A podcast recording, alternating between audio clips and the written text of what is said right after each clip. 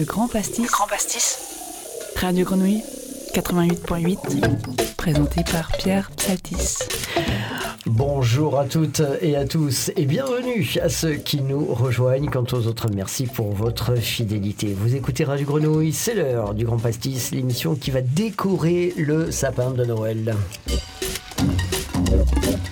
Oui, oui, oui, papy, on décore le sapin de Noël. Et oui, en ce mois de décembre, nous allons forcément vous proposer un menu festif avec euh, au sommaire aujourd'hui un rôtisseur et non des moindres, Cédric, Cédric Méry, bienvenue. Merci Pierre. Ravi de vous avoir. Merci à vous de m'avoir invité. C'est bien d'avoir une rôtisserie à Marseille. C'est bien d'avoir une rôtisserie à Marseille, surtout quand on le fait un peu différemment des autres. Allez, on va parler de tout ça. On a plein de questions à vous poser donc euh, pour, euh, pour avoir un peu tous vos conseils pour les repas de fête. On revient dans quelques instants. Une fois n'est pas coutume, on a reçu des philosophes, on a reçu des artistes. Aujourd'hui, c'est une historienne que nous allons cuisiner ensemble. J'ai dit à Lisa bonjour. Bonjour. Tout va bien? Tout va bien. Pas trop impressionné? Non, ça va. Bon. Alors, Judith, euh, elle a récemment animé une conférence en début de mois sur le thème de l'alimentation à Marseille sur les 3-4 derniers siècles. Bon, vous allez un peu nous dresser ça à grands traits quand même Avec grand plaisir. Allez, pour tous ceux qui n'ont pas pu y assister, le décor est décoré, l'émission peut commencer, c'est l'heure du grand pastis. Alors, Cédric, qu'est-ce qu'on dit de vous? Vous êtes cuisinier ou vous êtes rôtisseur? On peut dire aujourd'hui que je suis artisan rôtisseur. Je suis. euh, je vais reprendre une célèbre phrase d'un d'un grand chef. Je suis né cuisinier Mhm. et je suis devenu rôtisseur. On devient rôtisseur avec, euh, avec des années d'expérience. Et euh, moi, maintenant, je me sens plus rôtisseur que cuisinier. C'était quoi votre expérience? Vous êtes Marseillais? Vous arrivez d'où? Du Je suis Vaucluse? Marseillais d'adoption, je suis vauclusien. Ah, Exactement. Euh, et après, un grand périple culinaire un peu de partout dans des belles tables étoilées, À savoir? Essentiellement parisienne. J'ai fait quelques, quelques années avec euh, Hélène Darroze, avec Monsieur Ducasse. Euh, petit tour du monde et retour à, retour à Marseille, ma ville, euh, entre guillemets, ma ville d'adoption, où j'ai fait mes études et où j'ai fait de belles rencontres. Mhm. Euh, Lionel Lévy était le, le premier et on s'est suivi et là je sors de cinq années passées à l'Intercontinental. Et alors, pourquoi vous aviez choisi de quitter l'Interconti pour ouvrir une rôtisserie? Envie d'autre chose, toujours peut-être un peu euh, euh, entrepreneur dans l'âme, euh, envie de voir mon métier différemment. D'être plus en contact aussi avec les, avec les clients, avec euh, mes consommateurs, parce que bien souvent en cuisine, nous, on est, euh, on est caché, on n'a pas vraiment les, les retours en direct, et là, c'était vraiment le, le bonus. Est-ce que vous n'avez pas l'impression qu'il y a, y a un phénomène, j'allais dire un peu de lassitude euh, du chef devant lequel il fallait que tout le monde se couche, euh, du chef auprès de qui il faut s'excuser quand on le paye, d'avoir osé manger sa cuisine. Est-ce que vous n'avez pas l'impression que la clientèle aujourd'hui a besoin de simplicité, a besoin d'évidence, a besoin de tarifs beaucoup plus sages? Et dans ce contexte-là, ben, vous auriez eu envie d'ouvrir une rôtisserie? Je pense qu'on a eu beaucoup de changements après le, après le, après le confinement. Beaucoup ont eu envie de, de se remettre à cuisiner, redécouvrir vraiment ce que c'était qu'un qu'un repas partagé. Et. euh, et qu'on peut aussi passer de bons moments à la maison entre amis sans forcément aller euh, euh, de temps en temps se faire mal euh, au restaurant avec des additions qui sont peut-être pas à la hauteur de l'expérience. Euh, pour revenir sur ce côté peut-être un peu euh, starification de, de- de ces grands chefs, oui, nécessairement, c'est un métier qui a été énormément euh, mis en avant dans les médias. Certains, euh, je pense, qui se sont vus un peu trop. Alors, euh, l'Ardent, euh, c'est votre nouvelle rôtisserie. Vous l'avez ouverte quand? C'est un bébé, ça fait seulement, euh, seulement 4 mois qu'on a ouvert. D'accord. Alors, vous le tenez tout seul avec votre épouse euh, Je le tiens tout seul. C'est un, un projet que j'ai, que j'ai maturé pendant, pendant quelques années. Euh, on est une toute petite équipe. Euh, l'idée, c'est vraiment d'arriver à, à maîtriser euh, tout ce qu'on sert. Donc, c'est du fait maison. Euh, pas non plus euh, des très grosses quantités, mais euh, voilà, maîtriser le sourcing, maîtriser les assaisonnements, les cuissons. Allez. Je vais vous cuisiner maintenant parce que les fêtes approchent, donc Mhm. on a besoin de conseils. Alors, euh, pour les fêtes, on mise sur quoi? La dinde, le chapon, le poulet, le canard? Qu'est-ce on qu'on mise sur ce que vous avez envie.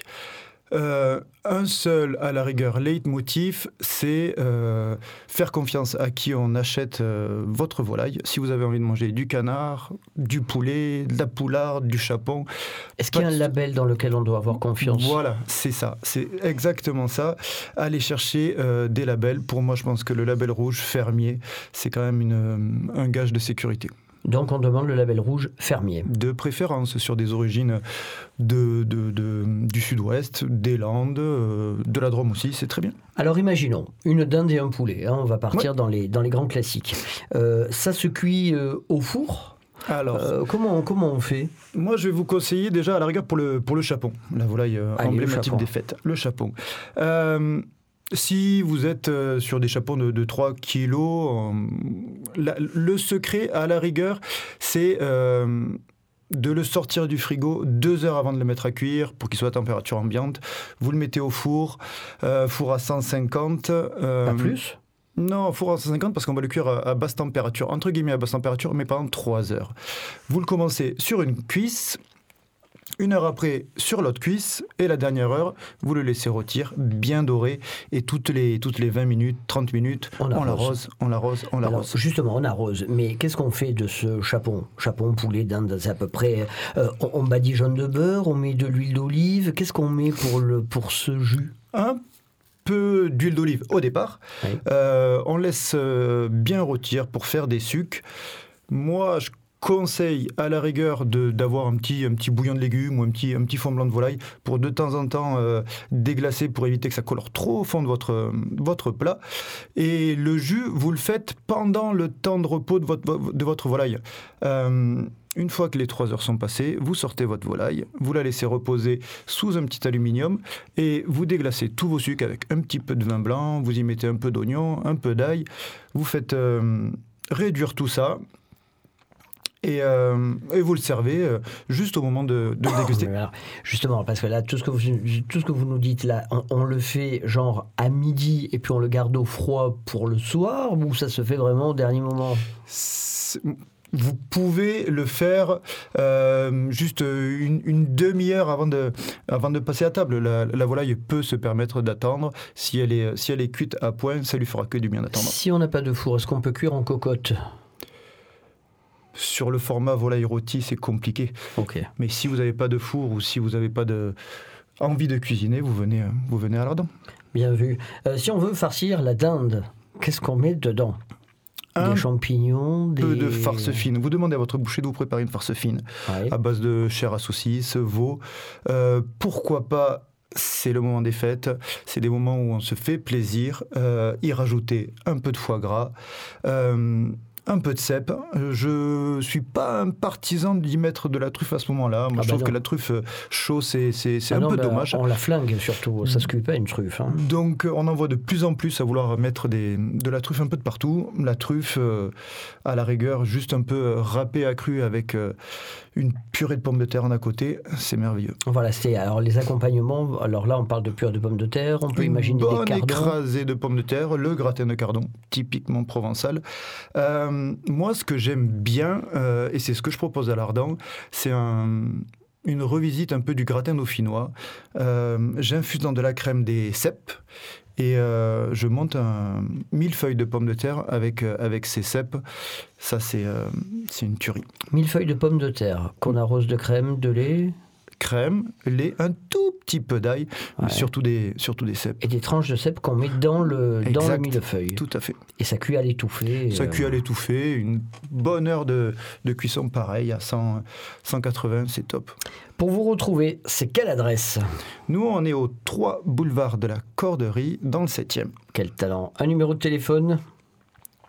Alors, moi j'en ai un. Euh, est-ce que est-ce que c'est c'est le bon C'est le bon. C'est le bon. Le 06 62 600 720. 06 62 600 720. Et un Instagram? L'Ardent, Marseille. L'Ardent Marseille, sans apostrophe, sans rien. Cédric, il n'y a plus qu'à faire, hein, il n'y a plus qu'à cuisiner. Avec plaisir. Allez, bah écoutez, on va s'y mettre. Très bon réveillon. Vous aussi. Mangez bien, j'espère que vous serez en famille, avec des amis, c'est tout ce que je vous souhaite. hein. Vous aussi. Merci beaucoup. Allez, on marque le temps d'une pause et ensuite on se jette dans l'histoire.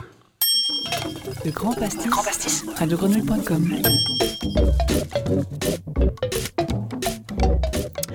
Une historienne des histoires et de la gourmandise. Quel triptyque Bonjour Judith Aziza. Bonjour. Bon, vous êtes prête à tout nous dire? Oh ben, on va dire un maximum. Alors, euh, vous êtes historienne, c'est ça? Tout à fait. Vous êtes marseillaise. Oui. Et c'est quoi, c'est quoi votre métier? Ah, mon métier, c'est d'être chercheuse en histoire, tout simplement. D'accord. D'aller chercher dans les archives euh, les informations qui euh, euh, composent, composaient notre passé et qui peuvent nous aider aujourd'hui à mieux comprendre notre présent souvent. Et alors, vous donnez des conférences à Marseille. Exactement, alors pas qu'à Marseille, puisque ces derniers temps j'ai un peu circulé à droite à gauche en France, mais oui, je donne, on va dire, l'essentiel euh, des conférences, je les propose à Marseille. Alors, vous choisissez un thème, vous bossez dessus et ensuite, euh, ben, vous nous livrez le fruit de vos recherches. Exactement. Et alors des thèmes que j'ai déjà pu travailler par le passé, que j'approfondis. C'est le cas par exemple pour l'alimentation, sur lequel j'ai commencé à travailler il y a à peu près euh, ben, 20 ans, quand j'ai commencé à travailler sur mon doctorat, sur ma thèse, et euh, où je me suis intéressée à l'histoire de l'alimentation des malades et du personnel soignant de l'Hôtel Dieu. Dans le 20 cadre ans. de... Voilà. Oui, j'ai commencé euh, ben, mes études en 1999. Ne le dites pas. Faut jamais donner de date comme ça, ça nous déprime. Alors, euh, Ah non, j'en suis fière de dire que ça fait plus de 20 ans que je travaille sur l'histoire de Marseille et que très clairement, j'ai commencé j'ai- cette année et, et ce mois de décembre, d'ailleurs, c'est un mois symbolique pour moi parce que ça, euh, ça fait 15 ans que j'ai soutenu ma thèse et donc c'est ma fierté quand même.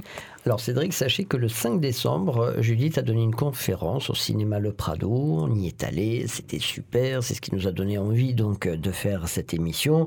Si vous avez des questions, n'hésitez pas. hein. Euh, quels sont les, grands événements qui ont, qui ont euh, marqué la gastronomie marseillaise pendant ces trois siècles? Je pense par exemple à l'arrivée du café, du chocolat, de la tomate, des agrumes.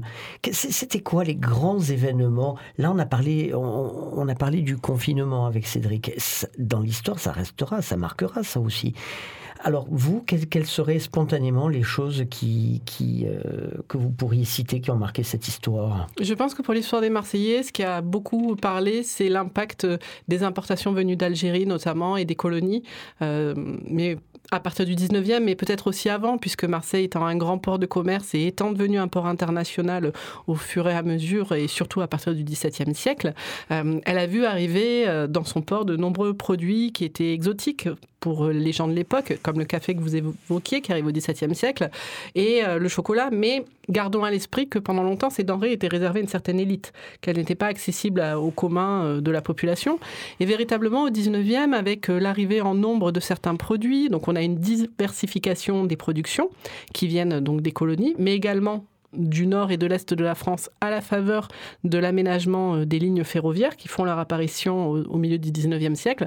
Donc on a plein de nouveaux produits qui arrivent, alors d'abord sur la table des plus aisés, et puis euh, grâce à, au- à la mécanisation des procédés, à de nouvelles techniques de fabrication qui permettent d'augmenter euh, les rendements et donc la production, on a une démocratisation des coûts de certains produits qui permettent de les rendre accessibles au plus grand nombre. Donc euh, je dirais euh, véritablement que le 19e a été euh, un siècle pivot.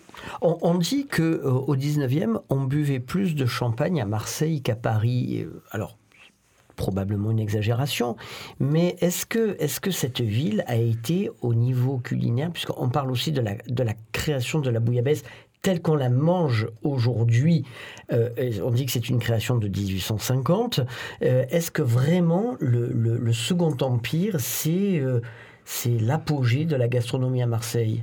Alors pour le champagne, je pourrais pas le dire, je pourrais pas le valider puisque pour le coup, Tout je le sais pas. votre sobriété.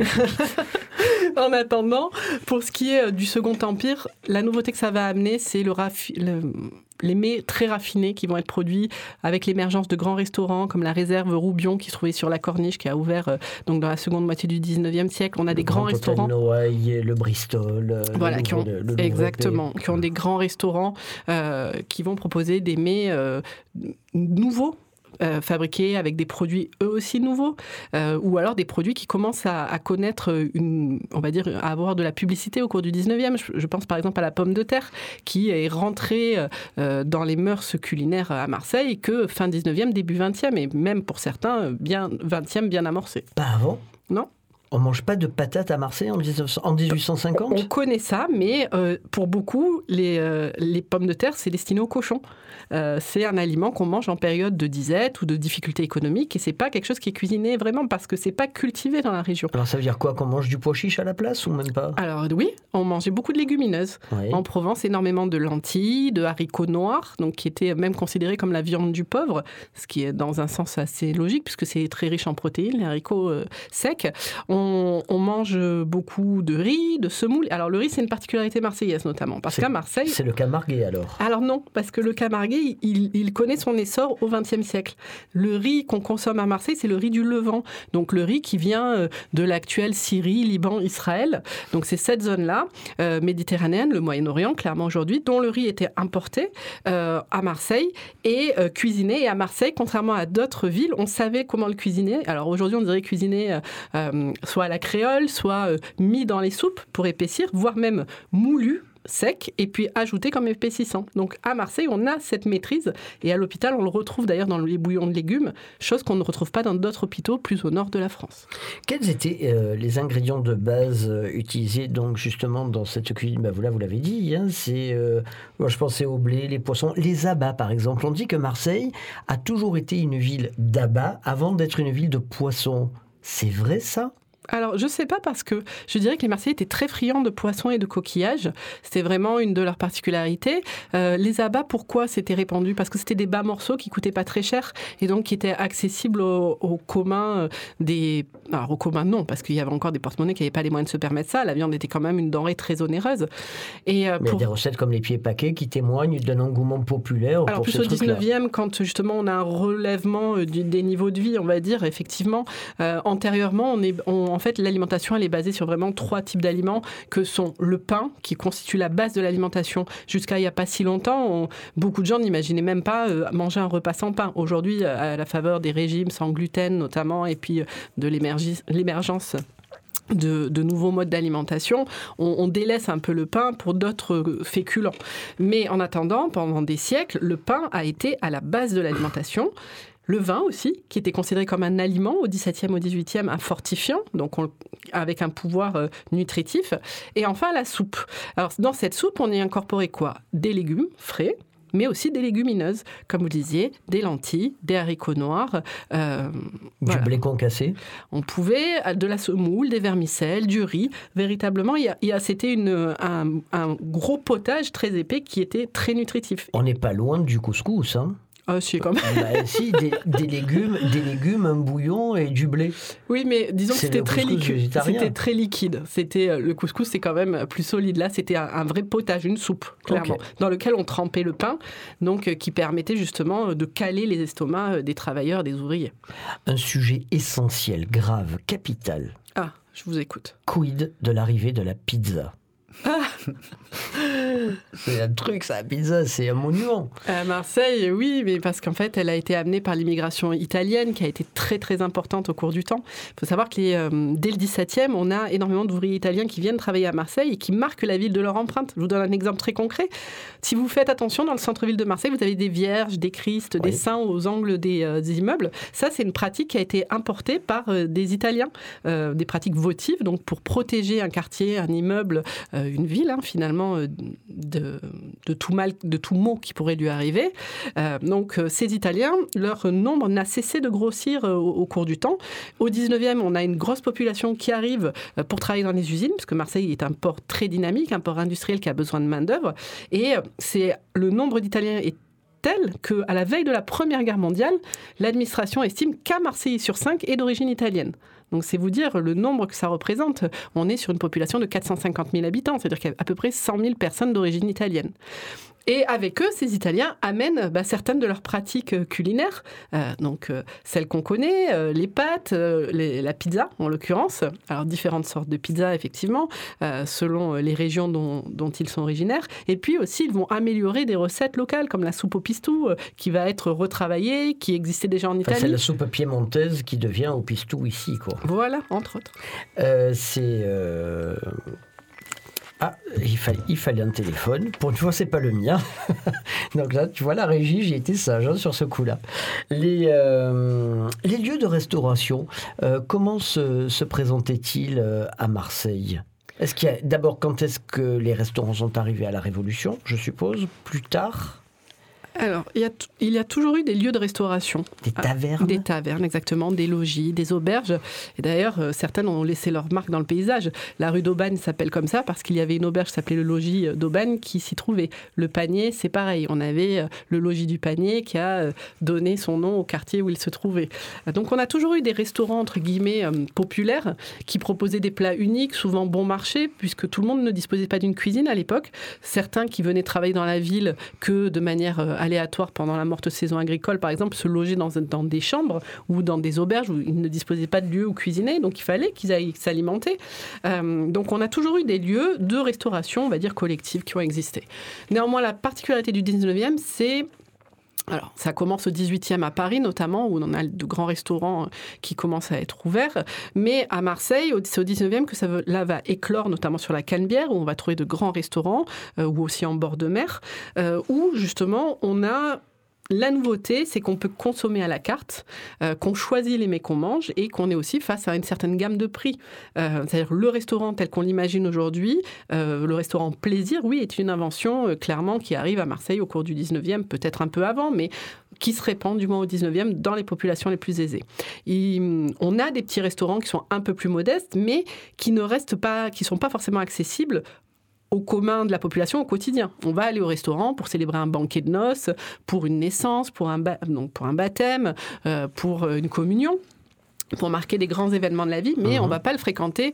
On n'aura pas le même usage du restaurant qu'on a aujourd'hui, où finalement euh, l'emploi s'est démocratisé. On va au restaurant, euh, voilà, entre midi et deux pour le travail. euh, bref, on n'a pas le même usage du restaurant. Donc au final, même si on a toujours eu une, gamme de restauration extérieure, ce qui va changer au 19e, c'est le fait que le cadre va devenir plus raffiné, qu'on a une hygiène qui est plus, euh, qui est plus adéquate, qu'on a aussi des serveurs hein, donc qui, qui sont dans une certaine tenue. Peut-être aussi l'arrivée des premières chambres froides. On n'a pas de frigo, mais il y avait euh, au Grand Hôtel Noailles, euh, au Bristol, à la réserve, des, des glacières. C'était les seuls endroits où il y avait des glacières. Exactement, on en trouvait aussi dans les, alors dans les villages aussi, il y avait des glacières qui permettaient À la Sainte-Baume, hein, on, était, Exactement. on était pleine. Voilà, mais, euh, mais du coup, oui, euh, il y a une conservation des produits frais euh, qui peut se faire dans ces grands restaurants et qui permet aussi de proposer à la carte des mets qui sont un peu plus lointains, on va dire, puisque ces grands restaurants ont les moyens de les acquérir.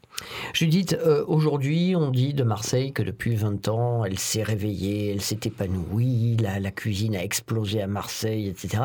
Mais est-ce que c'était à ce point un désert, comme on a tendance à vouloir nous le faire croire? Ou est-ce qu'il y a toujours eu une activité gastronomique à Marseille?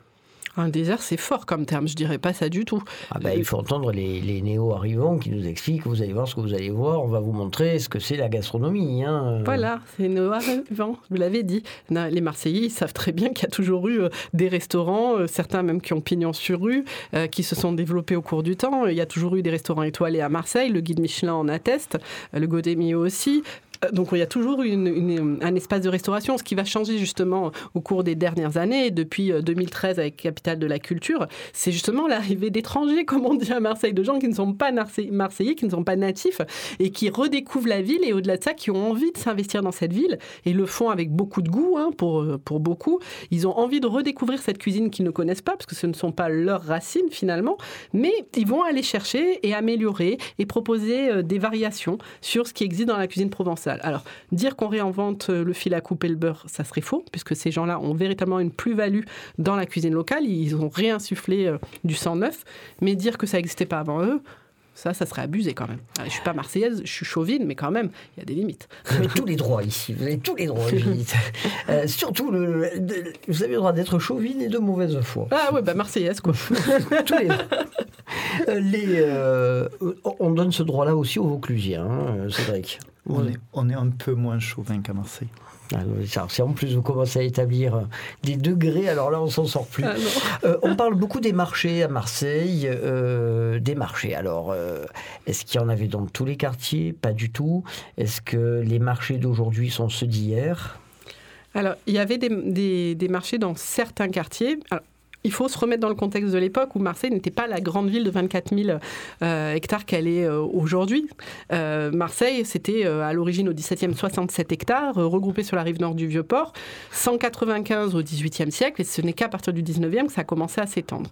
Et donc, dans les quartiers centraux, on avait des marchés, certains qui ont disparu. C'est le cas, par exemple, du marché du Petit Mazo, qui était un marché à la viande qui se trouvait au niveau du pavillon d'Aviel, sur la place, l'actuelle place Villeneuve-Bargemont.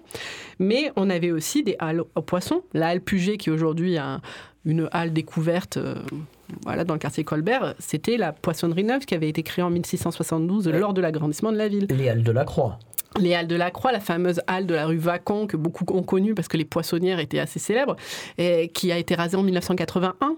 Donc euh, pour le coup, euh, celle-là, elle a disparu, mais elle marque encore euh, beaucoup de gens s'en souviennent puisque bah, c'était tout un folklore d'aller à la, Alors j'ai pas connu, mais j'ai entendu beaucoup d'histoires. Dégueulasse. Ah. Ça a été laissé à l'abandon et tout. C'était pourri, ah. mais c'était un très bel endroit. Très, bah, très bel endroit. Moi, je, connais ce lieu parce que j'ai travaillé sur son histoire et j'ai vu beaucoup de photos et de son évolution. Euh, effectivement, euh, je marronne, hein, comme on dit ici, quand je vois que ça a disparu parce que. Le bâtiment. Le bâtiment était vraiment très beau. Enfin, pour moi qui aime l'architecture, euh, c'était vraiment un très beau bâtiment. Et puis au-delà de ça, on a le marché du cours Julien qui a commencé à vraiment à se développer à partir de 1860 et qui avait comme particularité d'abriter un marché de grossistes. C'est ça. Jusqu'en 1963 13, jusqu'à ce que Gaston Defer et son équipe municipale décident de sortir le, les grossistes de Marseille parce que ça a gêné la circulation, la circulation des camions, et de l'envoyer aux Arnavaux où ils sont toujours, euh, le mine des Arnavaux est toujours en fonction. À l'égal de ce qui a été fait à Paris avec les Halles et Rungis. Et les pavillons Baltard euh, de, Châtelet, et puis euh, donc l'ouverture de Rungis, exactement. On sort des villes pour améliorer la circulation automobile, on va dire. Alors aujourd'hui, tout le monde saute au plafond, il n'y a pas de Halle à Marseille, il n'y a pas de Halle à Marseille, mais il y en avait. Il y en avait beaucoup. Eh ben, il y avait la halle Vivo qui était la poissonnerie vieille, la halle Puget qui était la poissonnerie, neuve, la halle euh, de la rue Vacon donc qu'on connaît sous le nom de halle de la Croix. Euh, on avait euh, le marché découvert. Et la toute dernière qu'on a laissé mourir comme ça, ça vous dit rien? Il, y encore, il y a encore quelques mois. Et le marché aux puces à la halle Slimani dont vous parlez. Ok. Alors, c'est pas forcément une halle au sens où on l'entend euh, ah ben, traditionnellement. On acheter ses fruits, ses légumes, ses viandes, ses poissons, et on pouvait même manger tout autour. Oui, tout à fait, mais dans le sens de halle, c'était qu'à Marseille, chaque marché avait sa spécificité. spécificité à la rue Vacon, comme à la poissonnerie neuve, comme à la poissonnerie vieille, vous achetiez du poisson. Au Petit Mazo, donc le marché, c'était que de la viande. Au Cours Julien, c'était essentiellement des légumes.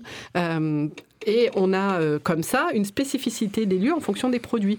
C'est que depuis euh, la seconde moitié du XXe siècle où on a eu un mixage euh, des produits et des productions, un peu à l'image des supermarchés en fait, où on arrive et on choisit tout. on a tous les produits à, disposition. Bah, dans les marchés, c'est devenu comme ça. À la base, quand on avait un marché de légumes, on n'avait pas de poissonnier au milieu. Le poissonnier, c'était sur le vieux port, c'était les coquillages sur le quartier de Rive-Neuve où il y avait un marché en plein air aussi de coquillages essentiellement. c'était dans les halles à poissons. Et euh, pareil pour la boucherie, on avait des lieux dédiés, donc des boucheries, parce que au-delà des marchés, on a aussi euh, des échoppes qui proposent ben, des boulangeries, des boucheries, des primeurs, euh, des épiciers. Tout ça existait. Les marchés ne sont qu'un point d'approvisionnement. C'est fascinant. On vous écouterait pendant des heures. Allez, peut-être une dernière question qui nous servira de conclusion. Euh, l'héritage gastronomique de tous ces siècles, euh, est-ce qu'on le, on le mesure encore aujourd'hui ou est-ce que les Marseillais ont, tout oublié, tout perdu euh, euh, qui sont dans l'instantanéité, quoi, des, des, restos qui viennent d'ouvrir en oubliant tout ce, tout ce passé. Alors non, et vous l'avez en plus très bien dit tout à l'heure en parlant du couscous. Je dis tout très bien. Ah bah alors Pierre, c'est parfait. à un moment, il faut le dire quand même. Ah bah il faut le dire, oui, vous avez raison. On n'est jamais mieux servi que par soi-même en plus. Donc, en l'occurrence, pour ce qui est de la cuisine et des influences du passé, notre tradition, Marseille est une ville de migrants. Je parlais des Italiens, j'aurais pu parler des Arméniens, j'aurais pu parler des Espagnols, j'aurais pu parler des Grecs, exactement. Pas les Grecs. Euh, bah non, j'aurais pu parler des Nord-Africains, euh, de, des influences euh, diverses et variées qu'il y a pu avoir dans la cuisine locale. Euh, et qui continue à arriver. Et euh, Marseille, c'est un creuset culturel et ça se retrouve dans sa gastronomie où on a des plats originaires de plein de pays qui sont souvent très anciens, qui euh, vont euh, continuer à être fabriqués, soit chez les gens, soit dans les restaurants. Avec la chance qu'on est, c'est qu'on a, c'est qu'il y a justement de la nouvelle cuisine avec des nouveaux produits, voire des anciens qui refont jour. C'est le cas des vieux légumes qui réapparaissent, qui ont été dédaignés pendant longtemps et qui refont leur sortie. Et, et donc tout ça fait un joyeux mélange qui caractérise peut-être Marseille pour notre plus grand bonheur.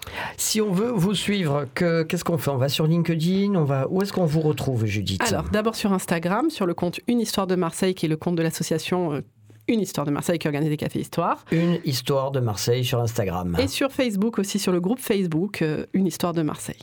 Cédric, Méry, Judith, Aziza, merci. Il est temps de se dire au revoir. Merci. Le Grand Pastis, Grand Pastis. radiogrenouille.com. Vraiment, merci à vous deux d'avoir répondu à notre invitation. C'était un plaisir de vous avoir. Cédric, on a tout noté les trucs et tout. On va s'y mettre. On va essayer d'être à la hauteur pour les fêtes. Un grand merci à notre papy national derrière sa console. Regardez comme il est beau. On va t'accrocher des boules. Et on va te mettre des guirlandes. Mais oui, avec un petit bonnet rouge et tout. Oui, oui, Regarde, as, la, barbe et tout. Tu es prêt euh, Permettez-moi donc, euh, en cette période de guerre en Ukraine, de conflit en Palestine, en cette période de troubles, et je mets un S à troubles qui agite le monde, de vous souhaiter de vivre d'heureuses fêtes, entouré de ceux que vous aimez puisse l'année prochaine être plus heureuse, plus fraternelle, avec des êtres humains beaucoup moins dingues. Je vous souhaite à vous tous de savoureuses fêtes de Noël et de fin d'année. À l'an prochain. Le grand pastis. Grand pastis. Le grand, grand, grand, grand, grand pastis. Le pastis. Le grand pastis sur radiogrenouille.com 88.8